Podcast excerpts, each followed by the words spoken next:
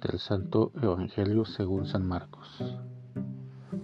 En aquel tiempo, al desembarcar Jesús, vio una numerosa multitud que le estaba esperando y se compadeció de ellos, porque andaban como ovejas sin pastor, y se puso a enseñarles muchas cosas. Cuando ya atardecía, se acercaron sus discípulos y le dijeron, Estamos en despoblado y ya es muy tarde. Despide a la gente para que vayan por los caseríos y poblados del contorno y compren algo de comer.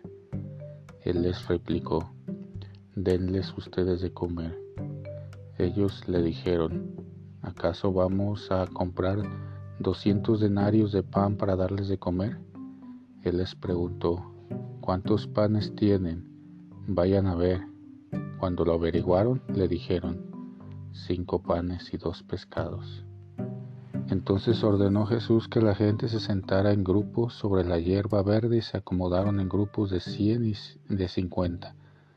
Tomando los cinco panes y los dos pescados, Jesús alzó los ojos al cielo, bendijo a Dios, partió los panes y se los dio a los discípulos para que lo distribuyeran.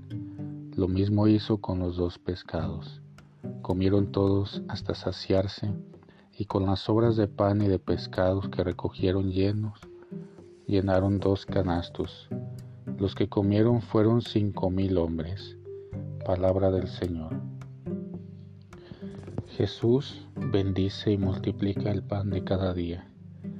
Los diversos estudios socioeconómicos a nivel mundial y en las pequeñas economías nos advierten de la acentuación de la pobreza entre otras causas por la pandemia y otras razones.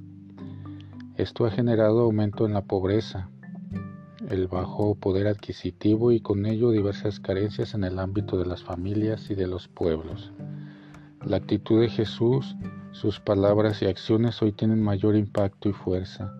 Él no vivió en la ingenuidad o en un mundo etéreo, sino que descubrió con sus propios ojos la situación de carencia y dispersión que vive la muchedumbre. La desestabilización y la carencia afecta de manera directa a las personas y de esto Jesús se da cuenta, mientras que los discípulos quieren evadir y no comprometerse con la gente, como diciendo, que cada quien se las arregle.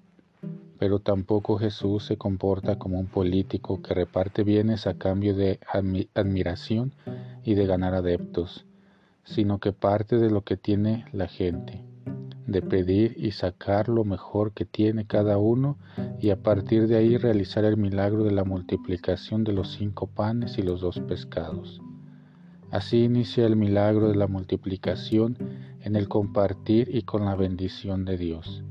Es importante invitar a Jesús a nuestras comunidades y familias para que su bendición descienda en nuestros hogares multiplique el pan de nuestras mesas y nos haga solidarios entre todos, para que a nadie falte el pan de cada día, el pan de la vida que es Jesús, pero también generar proyectos autosustentables que detonen mejores condiciones y oportunidades para las familias.